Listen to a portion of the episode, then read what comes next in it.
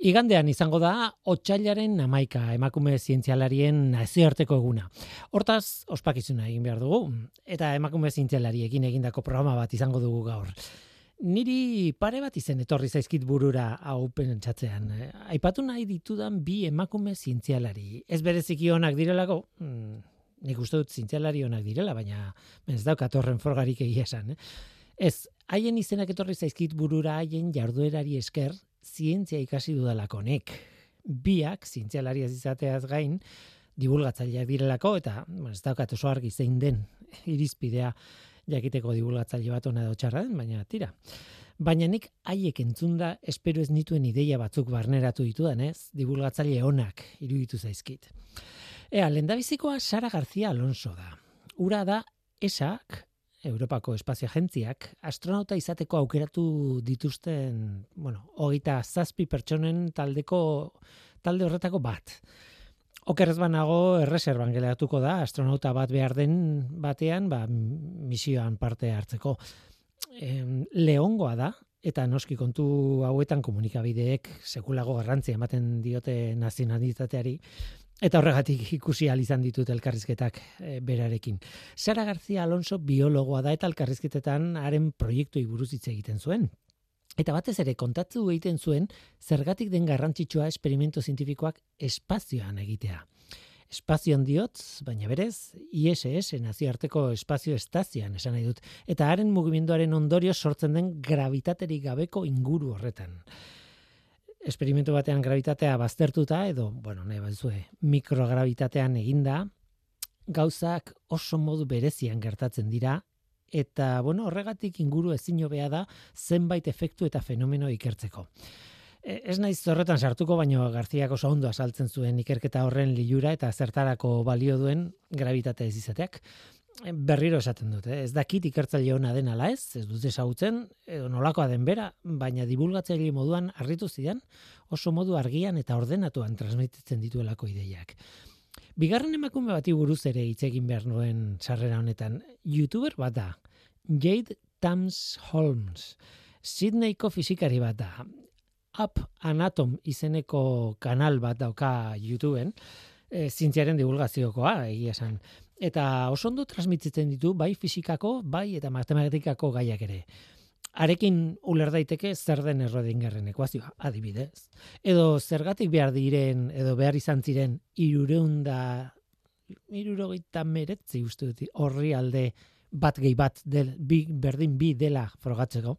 Osea, bat gehi bat berdin bi hori horrela dela frogatzeko, eh, froga zean irureun da piko, ia irureun da lauro gehi horri aldekoa. Eta adibidez, arekin ikasi genuen zergatik debekatu zuten zero zenbakia mila eta bosteun urtez historian. Kasu honetan ere, ez dut azalpenik emango, baina, bueno, hor daukazue, haren YouTubeko kanala oso, oso interesgarria da. Egia da, nik joera handia dut divulgazioa sartzeko, ez? E, baina divulgazio hau ikertzaileek egiten dute, eta hain zuzen ere kasu honetan emakume ikertzaileek. Haiek ez ditut ezagutzen, eh, baina haien divulgazioa iritsi zait. Kontua da, bi kasuetan, eta emakume ikertzaile eta divulgatzaile askoz gehiago daude, baina bi kasu hauetan oso informazio fidagarria eta zuzena ematen dutela, eta oso oso ikuspuntu interesgarria gainera. Ez dizute esango Heidi Lamarrek wifi asmatu zuenik, edo marikurik erradiaktibitatea aurkitu zuenik, ez? Bakizue, Heidi Lamarrek eta marikorik oso ikerketa onak egin zituzten biek eta merezi dute ikerketa horiek ondo kontatzea, baina arketzuen wifi asmatu eta honek ez zuen radioaktibitatea aurkitu. Tira. Bueno, pixka bat desbideratu naiz. Gaur gurean emakume zientzialariaren eguna ospatu behar dugu. Emakume zientzialari asko daudelako eta baimena ematen badiazue, aipatzeko, ba, haietako batzuk gainera oso divulgatzaile onak direlako. Bizimodu hobea ekartzen didate eta batez ere hori azpimarratu nahi nuen nik. Ongetorri norteko ferrokarrilera. Euskadi Erratian, Norteko Ferrokarrila.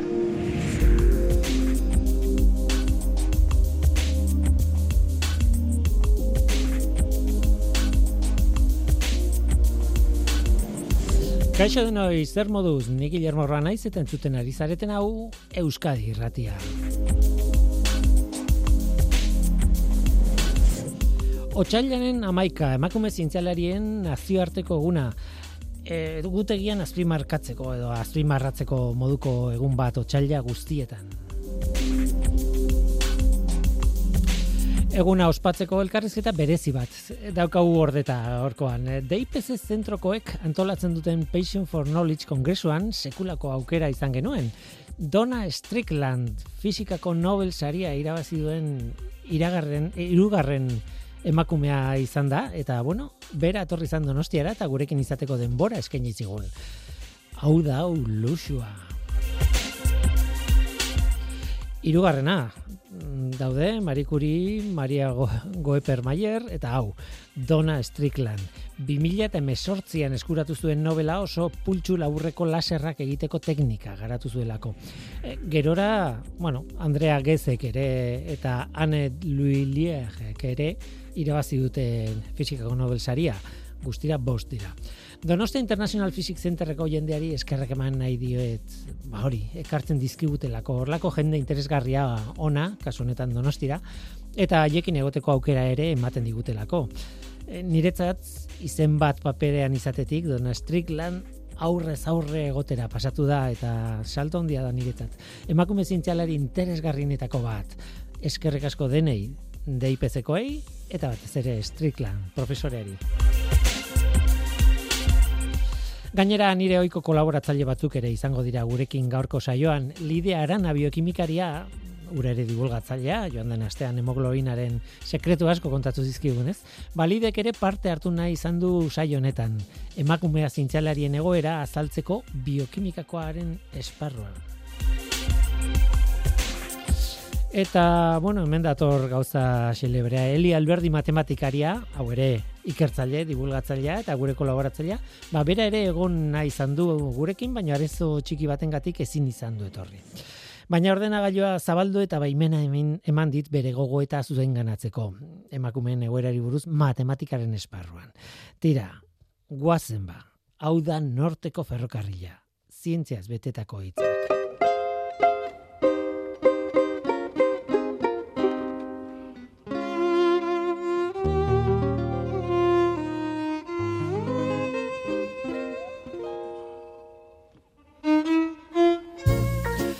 Tristea dirudi, bizitza honetan sortea izan behar da arrakasta izateko, baina hainbat esparrutan kalitatea ere izan behar duzu. Zientzian adibidez, sorterik gabe zoaz inora, baina zalantzarik gabe kalitatea handia ere behar duzu. Batzuetan arrakasta izan duen zientzialari bat ezagutzen duzunean, ulertu egiten duzu sortea izan duela haren ibilbidean. Baina batez ere kalitatea nabaritzen zaio. Hori sentitu nuen Donostian Patient for Knowledge kongresuan nirekin elkartu ziren zientzialari handiek, agian sortea bai, ia ziur, sortea bai. Baina batez ere sekulako kalitatea zuten, eta nabaritzen zitzaien.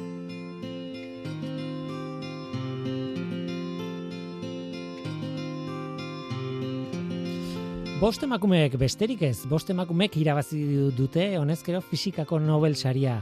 Mila beratzi da iruan, marikurik, bi elementu kimiko erradiaktibo aurkitzeagatik, radio eta polonioa, eta haien ikerketaren gatik noski. Mila bederatzen da irurogeita iruan, Maria Weber Mayerrek, atomoaren nuklean dauden protoiak eta neutroiak nola dauden antolatuta ikertzeagatik.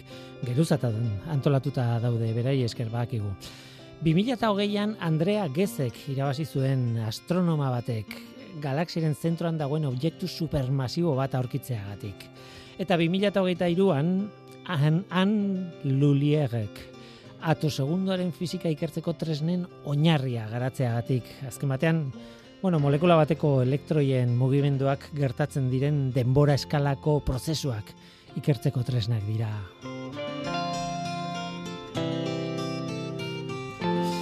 Esan dut bost direla eta lau aipatu ditut. Bat saltatu dut. 2000 eta sortzian Donna Strickland, gure gaurko gonbidatuak, irabazi zuen Nobel saria. Pultsu ultralaburren laserrak egiteko metodoa asmatzeagatik.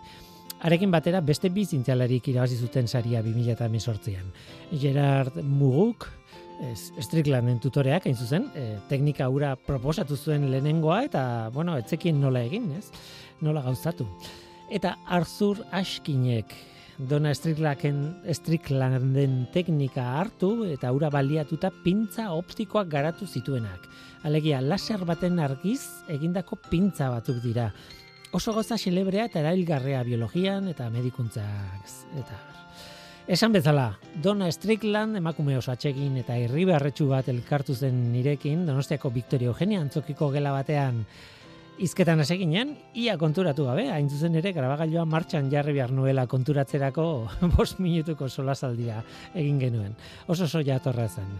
E, eta ez ezaguna aztu, mundu honetan fizikako Nobel saria irabazi duen hirugarren emakumea da. Daude Marikuri beste bat eta bera, Dona Strickland, zientzialari aparta benetan.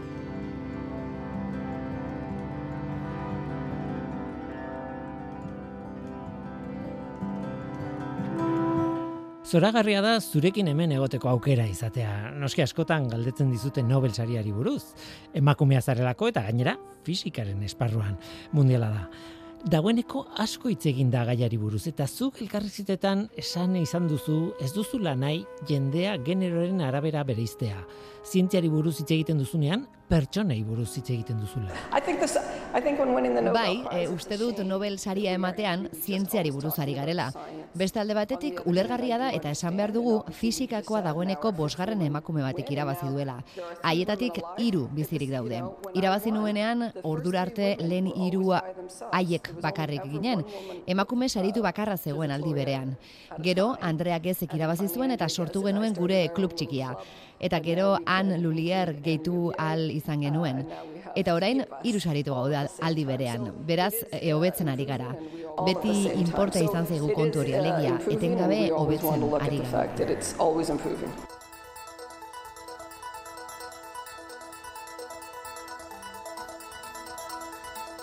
Bi mila eta emesortzian, Donna Stricklandek Nobel saria irabazi zuen fizikako Nobel saria, Zergatik, ba, laserrarekin egindako ikerketaren gatik eta horretan sartu baino lehen, laserrari buruz hitz egin behar dugu.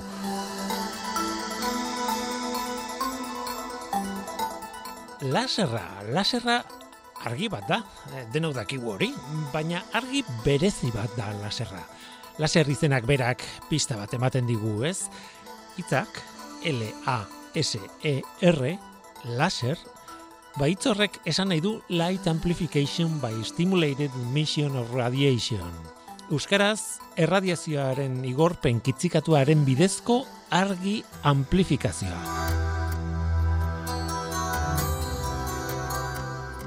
Bueno, eta horrek guztiak zer esan nahi du? Zergatik hainbeste hitz tekniko. Ba, asteko igorpen kitzikatua esaten du. Ez?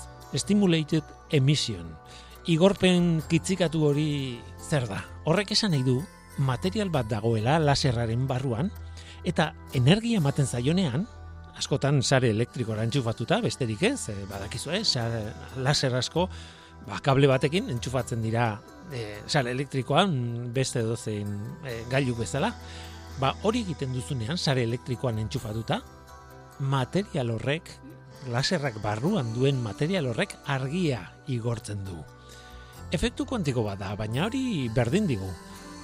Kontua da, energia ematen zaionean, material horrek erantzuten duela erradiazioa igorriz. Alegia, argia emanez. E, argia, erradiazioa gauza bera da eta ez da gauza bera, ez? Argia da ikusi egiten dugun erradiazioa. Eta egia da, ba, materialaren arabera, beste erradiazio mota batzuk e, sor ditzakela, ez? E, argi infragorria adibidez edo ultramorea edo mikrouinak, mikrouinak argi infragorriaren mm, zati batean daude, bueno, e, argi infragorria da nolabait. Tira, ikusten ez diren argiak ere eman ditzake jartzen duzun materialaren arabera baina normalean guk laserra dugunean buruan ba, argi ikusgaia, ez? Argia igortzen duela pentsatzen dugu. Materiala askotan gas bat izaten da, baina ez beti. Mm, laser baten barruan dagoen materiala os, solido bat ere izan daiteke, edo likido bat, edo plasma bat. Bueno, azkenean berdin du, energia ematen zaionean argia emititzen duen material bat izan behar du. Eta noski, material hori zein den hori oso garrantzitsua da.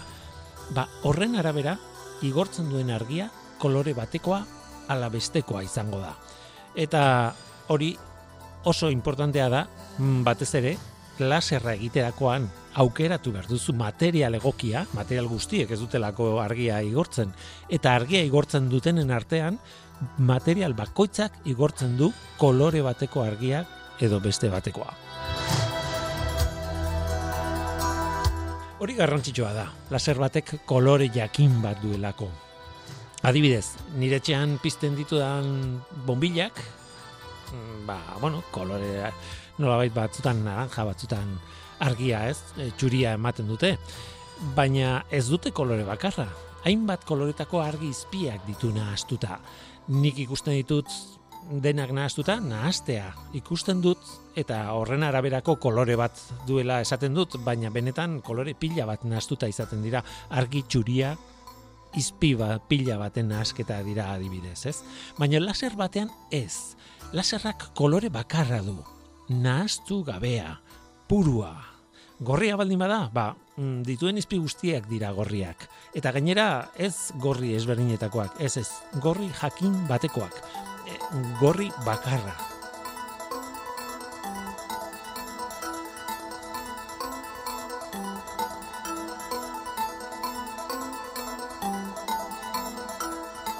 Orduan, laser batean, materia bat kitzikatuta, energia emanda, argia sortzen du. Baina hori kaxa baten barruan gertatzen da normalean eta kaxa hori kaxa luze bat izaten da. Muturreko bi paretak, urrutian dauden bi paretak, ispiluak izaten dira. Alegia argiak pareta baten kontra jo eta ispilu bat denez pareta hori buelta egiten du, itzuli egiten da. Eta beste paretaraino iristen da eta beste pareta hori ere ispilu bat denez berriz ere atzera buelta egiten du. Eta beraz joan etorri etengabe batean dago argia kaxaren barruan nolabait harrapatuta.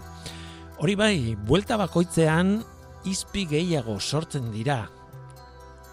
Mm, beraz, argia amplifikatu egiten da. Egiten dituen buelta guztietan gerozta gehiago, e, izpi gehiago izaten dira. Eta izpiluetako bat ez da guztizko izpilu bat. Mm, bat bai, bat oso izpilu hona da, baina izpilu bat da azken batean. Baina bestea, erdi izpilua, erdi kristala nolabait esango dugu. Argiari mutur horretatik ateratzen usten dion neurri batean. Eta hain zuzen ere, hortik ateratzen den izpia oso argi amplifikatua da. Hori horri deitzen diogu eh, laserraren argia, horri deitzen diogu laser guk. Argia kolore bakarrekoa eta oso kontzentratua nola baita esateko. Tira, bukatzeko eta hau agian tekniko xamarra da, baina esan egin behar da izpi guztien uinak koherenteak dira. Hori da fizikariek eta ingenieriek erabiltzen duten hitza. Koherentea, argi koherentea. Zer esan nahi du horrek? Ba, horrek esan nahi du izpi guztiek uinak sinkronizatuta dituztela. E, pentsatu daiteke olatuak direla e, argi uinak.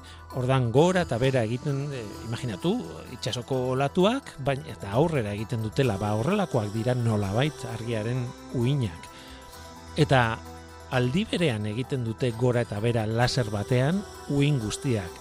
Horrela ez da inoiz haien arteko interferentzia negatiborik gertatzen.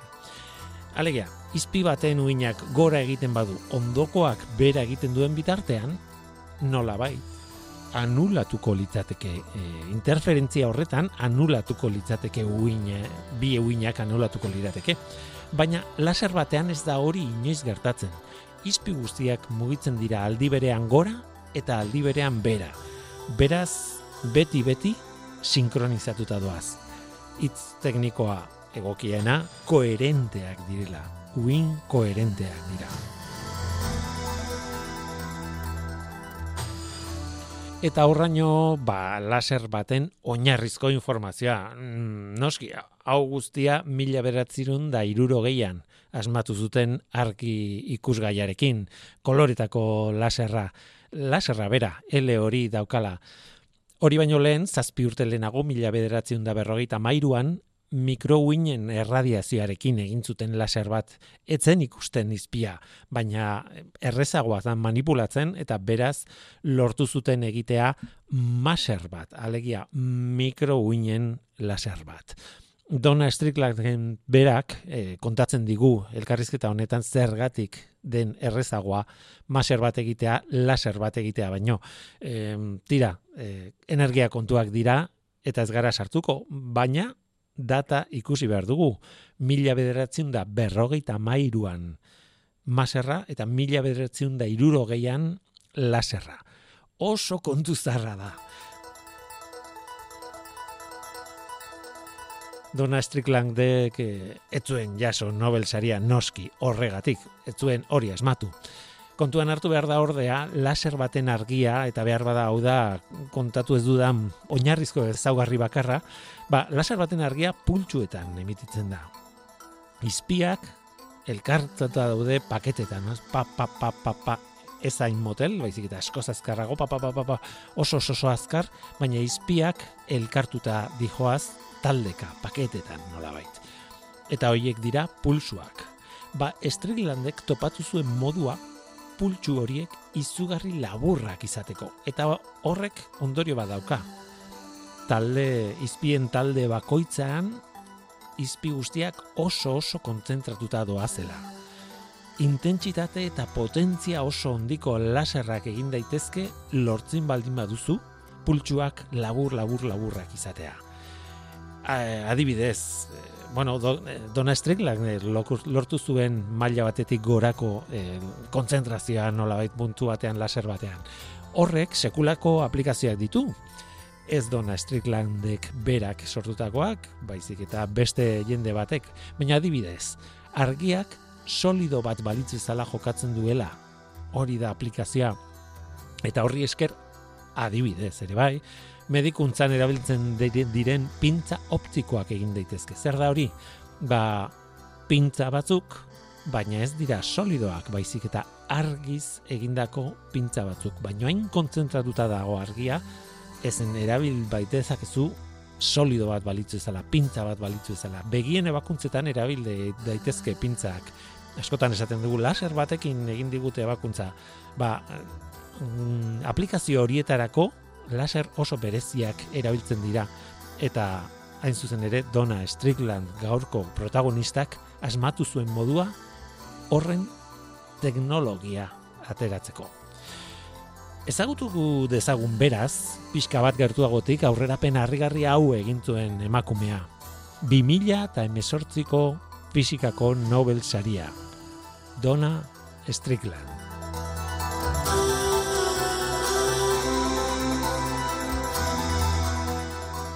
Eskerrik asko gurekin izateagatik. Dona Strickland, fizikako Nobel saria 2000 eta mesortzian. Hiru pertsonak irabazi zenuten Nobel sari ura. Zuk, zuzendariak eta... Simple esan da, bion artean sariaren erdi eskuratu genuen eta Arthur Ashkinek irabazi zuen beste erdia pintza laserrak akaratzeagatik. Historio zoragarria da Nobel saria irabazi zenuelako, argitaratu zenuen lehen artikuluaren lanarengatik. Badakit dene galdetzen dizutela gauza bera. Nire lehen artikulua zen, baina nire tesiaren laugarren urtea ere bai. Huts asko egin dituen nire arrakasta handia lortu baino lehen.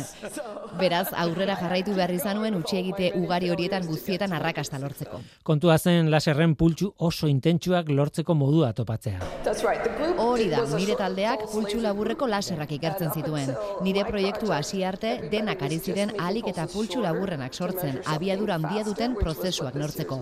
Dakizunez, hori saritu zuten Nobel sariarekin.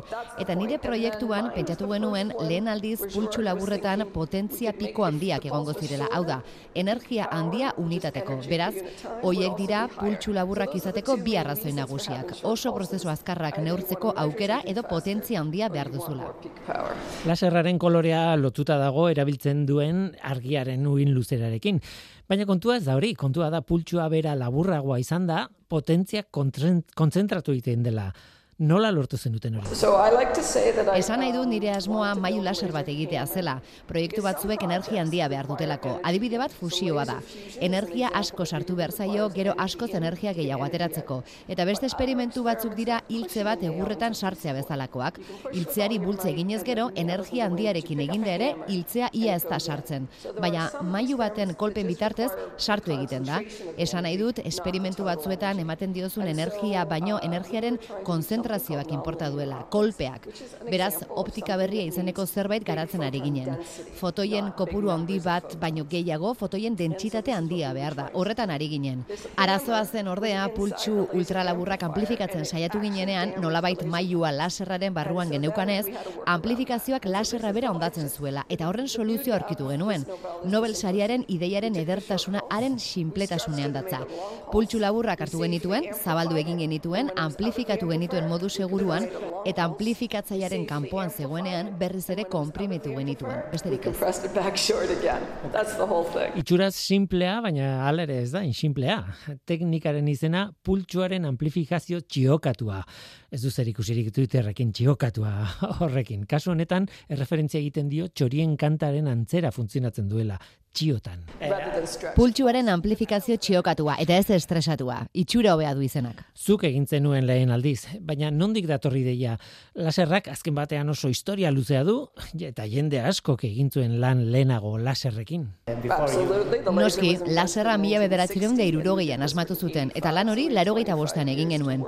Beraz, hogeita bost urte izan genituen horretan lan egiteko. Gerardek zuzendariak lanean hasi baina urte bete lehenago izan zuen ideia, baina etzeki zekien nola egin. Mila bederatzeron da laro lauan, laser ultra azkarraren kongresuan geunden guztiok, eta urte hartan garrantzitsuena niodimio jag laserren pultsuaren kompresioa izan zen. Laser laburrak ziren, baina ez oso laburrak. Eun piko segundokoa piko segundo bat segunduaren milioirena da. Eta horrela pultsuak hogeita mar zentimetro ingurukoak izango lirateke, luzeran. Guk eun aldiz laburragoan nahi genuen. Talde batek eun piko segundoko pultsu hoiek zuntz optikoetan zuzenean fokatzeko modu bat asmatu zuten. Uin luzera horretarako egin zuten. Zuntz optikoak asko erabiltzen ziren telekomunikazioetan, bat koma bost mikrometroko uin, uin luzeretan. Baina jendea optika berrian lanean zegoenez, kolore berriak probatzen ari ziren pultsu laburrak egiteko. Eta talde batek aurkitu zuen zuntz optiko luzeetan argia igor zitekela koloreak nahastuta. Baina izpigorriak aurrealdean joan da eta urdinak atzealdean. Baina kolore desberdinak abiadura desberdinetan mugitzen direnez, gorria urdina baina azkarragoa da eta aurrean konzentratu daiteke. Gorria gorriago bilakatu eta alderantziz urdina mantxoago joan da konzentra daiteke, urdina urdinago bilakatu. Eta egoera horretatik abiatuta konprimatu zezaketen argia eta pultsu ultralaburrak sortu. Aurrekoak baino ehun aldiz laburragoak. Hor piztu zitzaigun bombilla. Oraindik gogoratzen dut bertan egin genuen bilera. Egin egin behar dugu, horrela egingo dugu.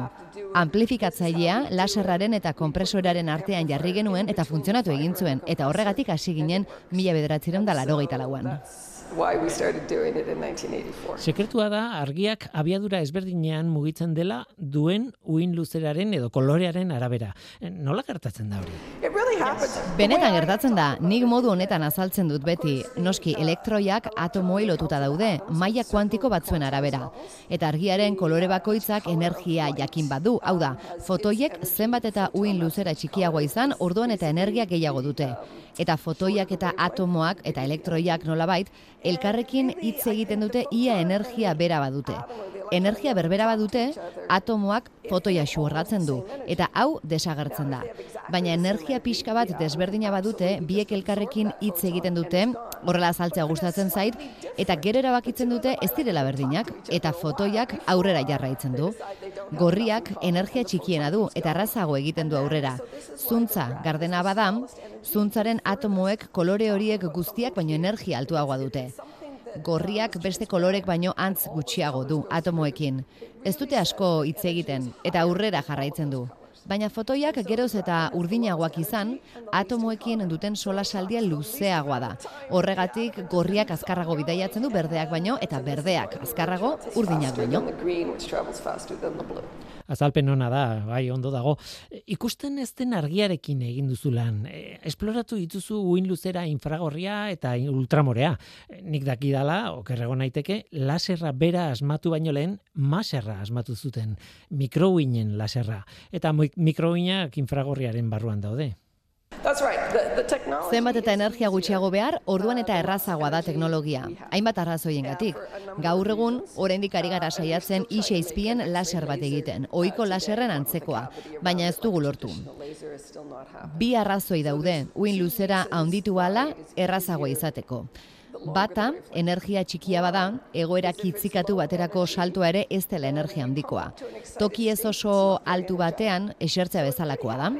Baina energia maila handiagoetan, altuera handiagoetan egotea bezala da. Ez, ena izan geratuko energia egoera handi horretan. Pertsonok ere eroso gaude beko maietan. Altuera oso handia ezpada, altuera horretan ibil gaitezke. Eseri egin gaitezke, hori da ideia. Metafora horretan, mikrobinak dira altueraz ez oso handian esertzea bezala. Luze egon zaitezke bertan eserita jaitsi behar izan gabe. Baina laser normala esprint bat korrika egitea bezalakoa da. Ezin duzu denbora luzez hori egin. Hori da arrazoietako bat. Beste arrazoia da, jendeak uste duela koherentzia, alegia, uin guztiek fase berdinen egotearen efektua, emisioaren estimulaziotik datorrela. Baina hori historiaren erdia baino ez da. Noski, laser izenak dio igorritako erradiazio estimulatua. Baina beste zatia gailuaren barruko utxunetik dator. Utxune horrek mugatzen du ze uin luzera sar daitezkeen uina gailuaren barruan joan etorrian dabil alde batetik bestera eta mugimendu horrek enkajatu behar du barruan. Horrek esan nahi du, laserraren muturretan ispilu bana dago, beraz hor enkajatzen da argiaren uin luzeraren erdia. Uina 0 puntuan hasten da pareta batean. Edatu ala igo eta jaitsi egiten da bestaldeko 0 punturaino han ispilu badago eta itzultzeko bidean alderantziz. Jaisten da eta igotzen da zerora itzuli arte. Eta mugimendua behin eta berriz errepikatzen da etengabe. Hori horrela izateko, laser barruan uin luzera jakin bat baino ezin da egokitu. Beraz, laserraren barrualdea diseina dezakezu uinaren tamainaren araberakoa. Eta horrela koherentzia handia lortu, uin luzera jakin hori baino ezin baita sartu. Mikrouinaren kasuan oso oin luzea da metalezko kaixa bat erabil dezakezu.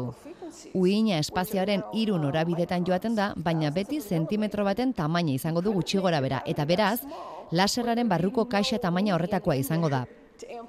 Baina argi ikusgaia duzunean, uin luzerak mikrometro batzuk izango ditu, milimetro baten milarena, eta ezin duzu barruko kaixa hain txiki egin. Beraz, ez da erraza argi hori amplifikatzeko. Horregatik behar izaten zituzten urteak maserretik laserrera pasatzeko. Baztertu behar duzu kaixa bat erabiltzaren ideia, bi ispilu behar dituzu besterik ez, eta beste lau paretek irekiak izan behar dute. Norabide horretan doan argiak ies egiten du eta ez du parte hartzen amplifikazioan. Geratzen zaizun argia aurrera eta atzera mugitzen da eta horrek funtzionatzen du. Beraz, laser ultramoreak oso zaila izan behar du egiteko, oso uin luzera txikia duelako, ez? Argi ikusgaia bain bera, baino txikiagoa. Hemen ere bi izpilu erabiltzen ditugu eta printzipioa bera da. Enkajatzen duten uin luzeretara mugatzen dugu laserra. Ispiluak mugituta egokitzen duzu argi ultramore egokira. Arazoa da, energia asko behar zaiola sistemari. Horregatik daude hain laser gutxi ultramorean, eta daudenek oso denbora gutxian funtzionatzen dute. Ultraviolet lasers, and these are these excimer lasers, and it only lasts for a short amount of time. Lan zaila da, oso zaila, beraz, erdi ingeniarea zara? Nik ingenieritzaren fizika ikasi nuen. Kanadako sisteman ez ditugu teknikariak laborategian lanean. Laborategi nazionaletan bai, eta laserren mantenu egiten dute, baina ez. Gure graduko ikasleek beraiek egin behar dituzte mantenu lanak laserrekin. Praktikan zure lana oso bideratuta dago ingenieritzaren alderdira. Arlo teorikoa gogorra izango da, baina alde praktikoa, ez dakit, oso zehatza izan behar du, ezta? Hain zuzen ere, jendeak barre egiten du horrekin. Nire ikerketa taldean txiste asko genituen laserren inguruan. Nire ustez, laserrak funtzionatu arazteko, etzenuen haien funtzionamendo bakarrik ulertu behar. Gainera, onak izan behar genuen, garaiaietan oso onak izan behar genuen gure eskuekin pultsu laburreko laser haiek funtzionatu arazteko. Etzen erraza haiek martxan jartzea, baina gaur egun erosi egin ditzakezu. Mundu guztiak izan dezake laser haietako bat orain. Gai bati buruz itzein nahiko nuke, ni teorikoa naizen aldetik. Denek jakin nahi izaten dute zer aplikazio duten lan zientifikoek, eta hori, bueno, ondo dago aplikazioak behar ditu, nola ez, garrantzitsua da. Baina gai jakin bati buruz gehiago jakitea bera, Passion for Knowledge, kongresu honen izenak dioen bezala, pasioa jakintzaren gatik, ez alda garrantzitsuagoa. Esan nahi dut, mekanika kuantikoan aplikazioak iristen dira adibidez, bueno, ideia teorikoa garatu zenetik, berrogei urtera. horregatik garatzen da teoria horrek izango dituen aplikazioak zein diren pentsatu baino lehen. Nire ustez beti behar ditugu bi alderdiak. Nire itzaldietan aipatzen dut hori. Jendeak, mendeak eman ditu aztertzen nolako elkarrekintza duten argiak eta materiak. Eta horri esker asmatu genuen laserra. Orduan, laserra dugunetik, erramienta bat bihurtu da guretzat, eta argiaren eta materiaren arteko elkarrekintza aldatu izan dugu. Eta horri esker, hasi ginen beste gauza asko ikertzen. Ezin genuen hori egin laserri gabe. Beraz, teknologia berria behar dugu, argiak eta materiak elkarrekintza berriak izan ditzaten kondizio horietan. Hortik dago, CPA. Bai, hortik zetorren CPA, Chirp Pulse Amplification, pultsuaren amplifikazio txiokatua alegia, zuk asmatuta dago teknika alegia. Ura etorri zen optika berrian lan egiten ari ginelako, eta intentsitate oso altua lortu genuenez, aldatu egin genuen berriz ere argiaren eta materiaren arteko elkarrekintza. Eta laborategi batean egin genuen horren aplikazioak sortzeko. Intentsitate altu horietan, lankide batzuek eta nik aztertzen ari gara zergaitik den argiaren abiadura den bezalakoa zer daukan utxak argiari muga hori jartzeko abiaduran. Magnitude ordena batzuk igoz gero, agian utxa hautsi dezakegu, eta ikertzen has gaitezke argiaren abiadura zergatik den argiaren abiadura. Horrelako gauzak, nire ustez jakintzaren mugari bultzatzen jarraitu behar diogula. Eta gehiago ulertzen dugunean, orduan arrazoia duzu, hogeita marrurte aurrerago teknologia berriek berriak sortuko ditugu. Baina azpadiogu oinarrizko jakintzari begiratzen, hemendiko hogeita mar urtera, ez ditugu gauza berriak ulertuko, eta ez dugu teknologia berririk sortuko will have used up all our understanding and we'll be done with new technologies. Utzi eso esaten laserra hartzen dugula oso gauza praktikotzat, zientzia aplikatua da. Baina zu teoriari ere begiratzen diozula eta jakintza teorikoaren gozamena duzula. Bai, hori egia da. Horri esperimental ere deitu dieza jokezu, baina oinarrizkoa da. Ez du zertan teorikoa izan. Teoria ere oso jakintza praktikoa izan daiteke. Beraz, nirea oinarrizko jakintza da. Bilatzen dut nola funtzionatzen duen unibertsoa Gehiago eskala txikian, unibertsoko eskala handian baino, baina gauza bera da. Uste dut, zirkulua itxi egiten dela unibertsuari begiratzeko, atomoa barrutik aztertzen duzunean. Ze komplexuak diren biak.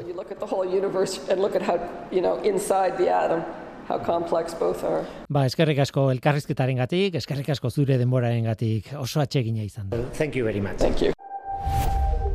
Zientzia.eus Zientziari buruzko albisteak audioak, bideoak, agenda, argazkiak, milaka eduki gune bakar batean.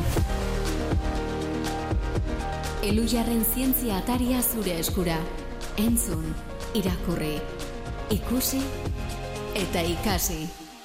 Edozein pasiok ez dauka generorik, eta beraz, zientziarikeko pasioak ere ez dauka generorik. Lidia, gana, kaixo, getorri. Eskerrik asko. Ez dakit zorion du berta dudan, baina emakume zientzialaria zara, peto-petoa gainera, e, ikerketan sartuta, eta ez bakarrik ikerketan divulgazioan ere, bai. Hori eskertzekoa da, e, ikertzaile batzuek ez dute zertan e, divulgatzaile izan. Zu bazara, Eta bueno, saiatzen, saiatzen ez. bazara eta ona gainera horrek esan nahi du buruan ordenatu behar dituzula ideiak, eh, argitu behar duzu eta gero behin eskema mental bat berezkoa duzunean bestei kontatzeko ere modua e, bilatu behar duzula. Ez dela, ez dela gutxi. Eta, eta nik uste dut hori oso egiten duzula. Bueno, bai, bai. Asko, e, tira baina, ez gara etorri zuri burritze Nola bai. E, otxailaren amaika, esan dizut, zorion du egiten dizut e, besterik gabe, honengatik, baina galdetu nahi dizut batetik zer e, zerbait egiten ote duzuen ospatzeko, susmatzea erantzuna dela baiet, mhm. eta bestetik nola dagoen egoera zure arloan, biokimikaren muño horretatik ikusita behintzat. E, az, az gaitezen ospakizunekin.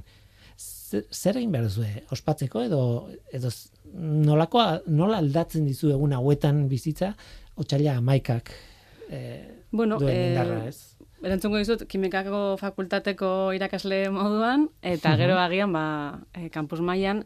E, kimikako fakultatean e, urtero antola, bueno, urtero, irugarren e, urtea da, antolatzen duguna bideo lehiaketa bat, eta lehiaketonen helburua izaten da, e, LH-ko ikasleek, egin barri izaten dutena da, emakume zientzialare bati elkarrizketa bat egin, ba, bere bizitzari buruz, bere, ba, dakit, e, bere bizipenei buruz, eta azkenean zientzialari moduan e, nolako, bueno, egia esan umeek nahi duten galderak egiten dituzte eta hor dago hori da interesgarria. Eta gero egin barrutzen da bideo hori editatu, nola baite, bueno, beraik nahi duten moduan jarri eta bialtzen digute kimika fakultateko berdintasun bat eta gero egiten dugu, ba, epaime batek aukeratzen ditu irabazleak eta gero egiten dugu Otsaiaren amaseian egingo dugu aurten, Carlos Santa Maria zentroan, uh em, e, sari banaketa. Orduan, polita da. Etortzen direlako, ba, bueno, unibertsitatera, etortzen dira gurasoekin, edo, bueno. Eta, eta emakume lesentzialari horietako batzara, ez? Bai, aurten ala naiz, bai, tokatu zait, bai, aurten, eta, eta, gustatu, esperientzia polita da, gustatu zait, bai. E, umeen galderak entzutea, eta bai. pixkat, pixkat beraien tokian jarri, eta... Arraro izan daiteke norbeai buruzko e, zera, diskurtsoa eta ez, bai. baina, baina bai. interesgarria bai. ere bai, eh? Arraro egiten da. Gero gainetik, e, aian espero dutelako pertsona bat, muna zakite, baina beraiek batzuk oso argi dute, zer izan nahi duten handitan, eta agian espero dute pertsona bat, ba, txikitatik argi izan duena, zientzerari izan nahi du, bokazio bat dukan norbait, ez? Eta bueno, nire kasua behintzat etzan izan. Egia da, jakin bina, ba, neukala, ez, ez dela, erakartzen nauen eta ninduen e, alor bat, baina ez dut izan, bokazioa txikitatik nik izan nahi marikuri bezala, edo horrelakorik, edo, bueno, eske, zientziarari bat zertzen edo, nik uste ez dutela jakin, oso berandur arte. Estereotipoetatik eh, alde egiten duzu, baina ez espero genuen togitik, hori interesgarria da. ez? Bueno, neurri batean bai, eh? Izan daiteke, ez da egiten zuen inoiz pentsatu. nola ikusten duzu, hori guazen bigarren zatira, nola ikusten duzu biokimikaren ikusmututik ikusita, baina bueno, biologia ere ikusiko duzu, mm guruan kimika ere. Kimika ere, bai, antzera, antzerako, bai, agian beste aldor batzuetan desberdina da, baina nik esango nuke hauetan, hiru hauetan behintzat ikusi detenagatikan e, goi mailako ikasketetan, ba, unibertsitate ikasketak eta doktoretza ikasketetan, e, nahiko e, ez dakit nola esan, nahiko orekatua edo tasa, bueno, gizon emakume e, euneko hiek nahiko aneko antzerakoak dira. Horre, aldake, bueno, eta agian zertxe baita altuagoak, batez ere, bai, igual, agian biologian edo biokimikan, bai, e, pixkat altuagoa, emakume gehiago sartzen dira karrera ikastera, e, baina, bueno, hortxe, hortxe, ez da gauza oso desberdin bat. Hor, aldaketa dator doktoretzaren ondoren. Hau da, ikasketa akademikoak bukatu eta ja lan munduan sartzen geranean horre ematen da esaten zaio, ez, e, goraiziaren e, grafikoa edo bueno, uh diagrama hori nun hasten diren inbertsia ematen den. Emakumezkoen proportzioa jaisten hasten da eta gizonezkoena handitzen hasten da. Eta hori gaur egunera oraindik ikusten da. Azken e, estatistikan arabera, ba Iker Baskek argitaratutako datuak eta unibertsitateak argitaratutakoen arabera, hori horrela mantentzen da azken urteetan. Orduan, mm. bueno, ba, ez dakite... E, gainera, ez dut uste danik, e, gainera, e, bakarri biokimika, kimika, biologia, enguru hortako kontu bat. Nahiko, nahiko orokorra da, eta nik ikusituan datuak, egia da, e, alor desberdinetan daudela zailkatuta, baina bat azbestekoa edo orokorrak ere, joera hori izaten du. Mm. Azkenean, e, karrera zientifikoan aurrera e, aurrera, bueno, pausu horiek egiten goazen enean, bueno, karrera zientifikoak ditu etapa desberdinak, eta nola baiteko ulertzeko, ba, bueno, karrera bat, e, karrera lez, lehiakor bat, azkenean. bai, bai, bai, dituzu bai. froga desberdinak, eta joan bertzera pausuz pausu, ba, nola bait, goruntz edo, edo e, zakit, giltzarri desberdinak lortzen. Eta karrera edo bide horretan, ba, bueno, ba, jendea beste alor batzuetara joaten da, edo, bueno, horregoten da olako E... Claro, eske, arrazoiak bilatzea, ja, e, algaldera soziologa, gauza bada galdetzea nola dagoen egoera, eta beste gauza, gauza bada zergatik, zergatik. Zergatik, bueno, ba, deno dakigun e, egiturazko arazo baten gatikan. Azken finean, ez bakarrik zientzian, pentsatzen dut karrera profesional batek exigitzen badizu, zure denbora pertsonaletik, eta beste gauza mm. batzuk alde ustea, adibidez, zaintza, e, hori aukeratu ezkero, ba, bueno, ba, desorekari nabarmena da, orduan, horrelako e, lanbide lehiakorretan, ez dut uste zientzian bakarrik gertatzen denik. Orduan, pausu horietan zehar, ba, jendea nolabait erortzen edo, edo ateratzen hasten da bide horretatik. Azkeneko galdera bat egingo izut, eta oso zaila da erantzuteko badakit, baina da e, zaletasunaren kontua, eta zuk, e, claro, biokimikaren inguruan ikusten zu, kimika nik ez dakit non dagoen, zehazki ez, baina e, egia da e, emakumen aldetik zaletasun handiagoa dagoela bio hitza, e, e, bai. atzizki esan, aurrizkia e, daukaten e, esparruetan. Bai, bio edo osasun zientziak edo mm. e, nola, zientzia sanitarioak edo modu horretakoak, bai, egia da, hori betetzen da, bai. Aldiz, ka, bueno, kampusean bertan, ondo-ondoan daukagu eta justo kontrakoa den eredu bat, eta da informatika fakultatekoa, esango nuke uh -huh. zenbakiak ustez ezberdinak direla. Uh -huh. Bai, eta ondo-ondoan gaude, eh, baina. Eta nik esango nuke gainera hori denboran ere ikusi dela askotan eta bueno, ez dakit. E, zuk eta biok hemen planteatu ditzakegu arrazoia, baina berriz ere esango dut. Ez, oso kontu komplikatua da, soziologiko komplikatua da, eta eta tartean gauza bai, ditu, bueno, mm -hmm. ikusteko behiratzeko leku asko, baina oinarrian gizartean e, txertatuta dagoen egitura hori da arazoa ez hainbeste ez dakit bokazioa den arazoa, ze, bueno, ikusten da karrera zientifikoak hautatu hautatzen ditugu emakumeok, ero arazoa etortzen da, ba, esan bezala lanbide edo gibide izatean nahi dugunean. Ba, liderana, placer bat durekin egotea, beti bizala. Eskerrik asko, beste bain ere. Urrengo arte. hori da, agur ba. Thank you.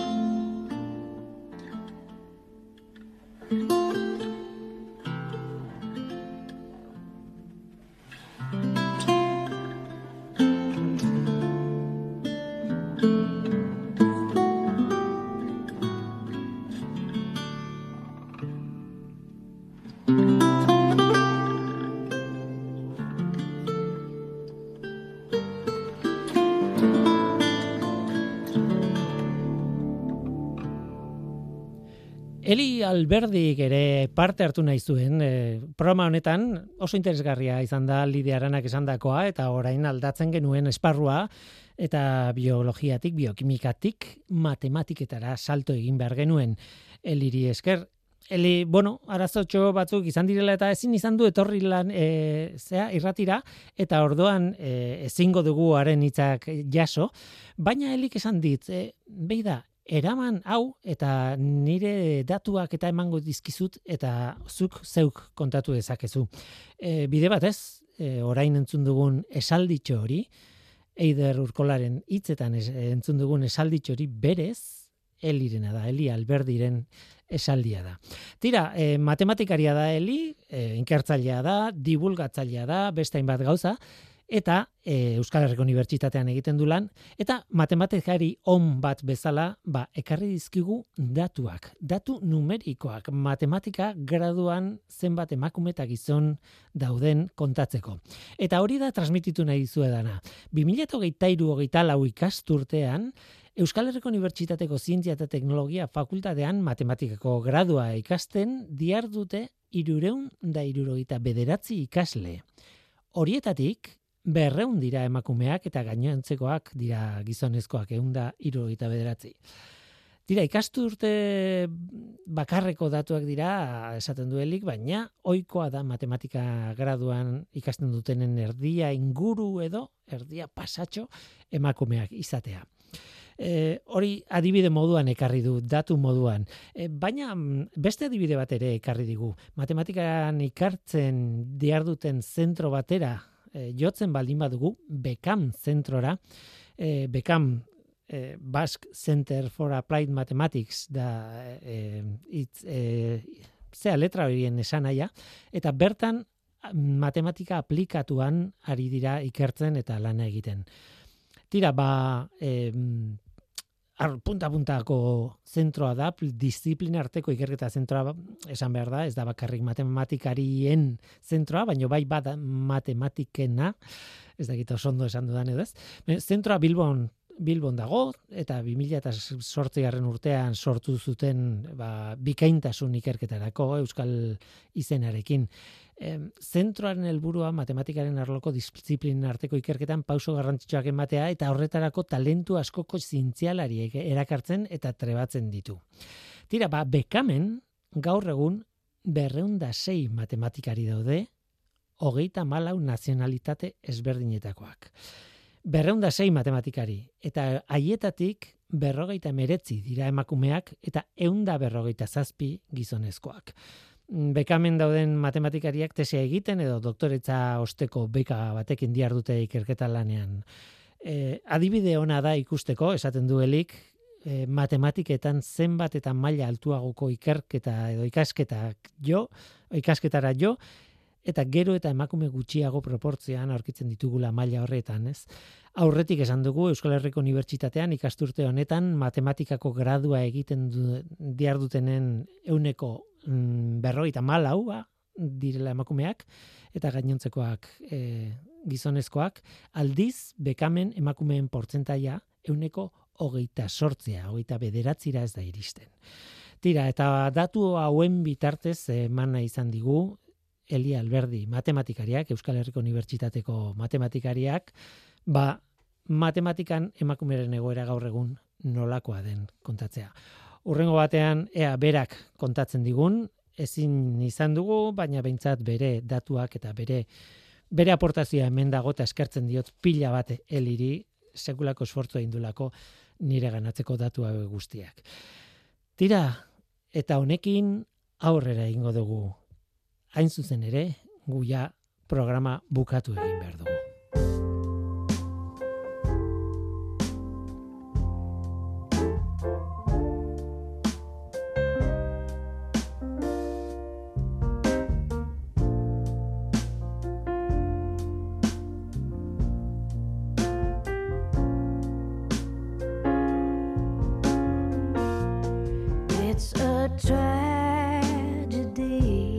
Onaino gaurkoa beraz, e, zorionak emakume zintxalari guztiei, gaur gurekin Dona Strickland eta Mire eta Lide Arana izan dira eta urrutitik bada ere, Eli Alberdi ere izan dugu gurekin. Eta Ainoa Aurrezta Bizkaiaren eta Ider Urkolaren ahotsak ere izan ditugu. Denei eskerrik asko eta eskerrik asko zuri ere bai entzule. Badakizu, gu hemen gaude. Norteko abildua eitb.eus Gaur teknikaria Mikel Ola zabal izan da eta mikroren aurrean ni Guillermo Roa, Eluiar zientzia talderen izenean datorren astean gehiago. Orduratu ondo izan. Agur.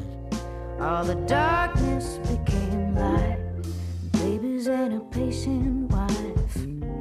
They just weren't enough to keep him high. So we gave them up just to fill his cup. Every sip bones in his body It's a tragedy.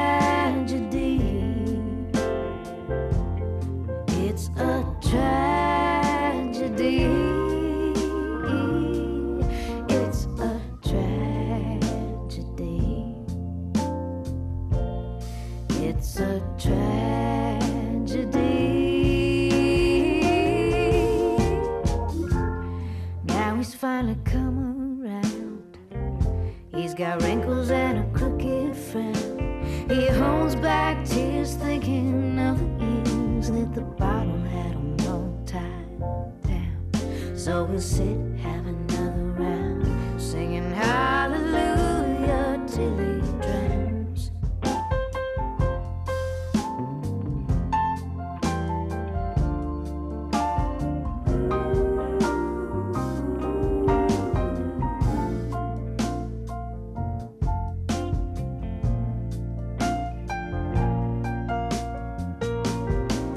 It's a trap.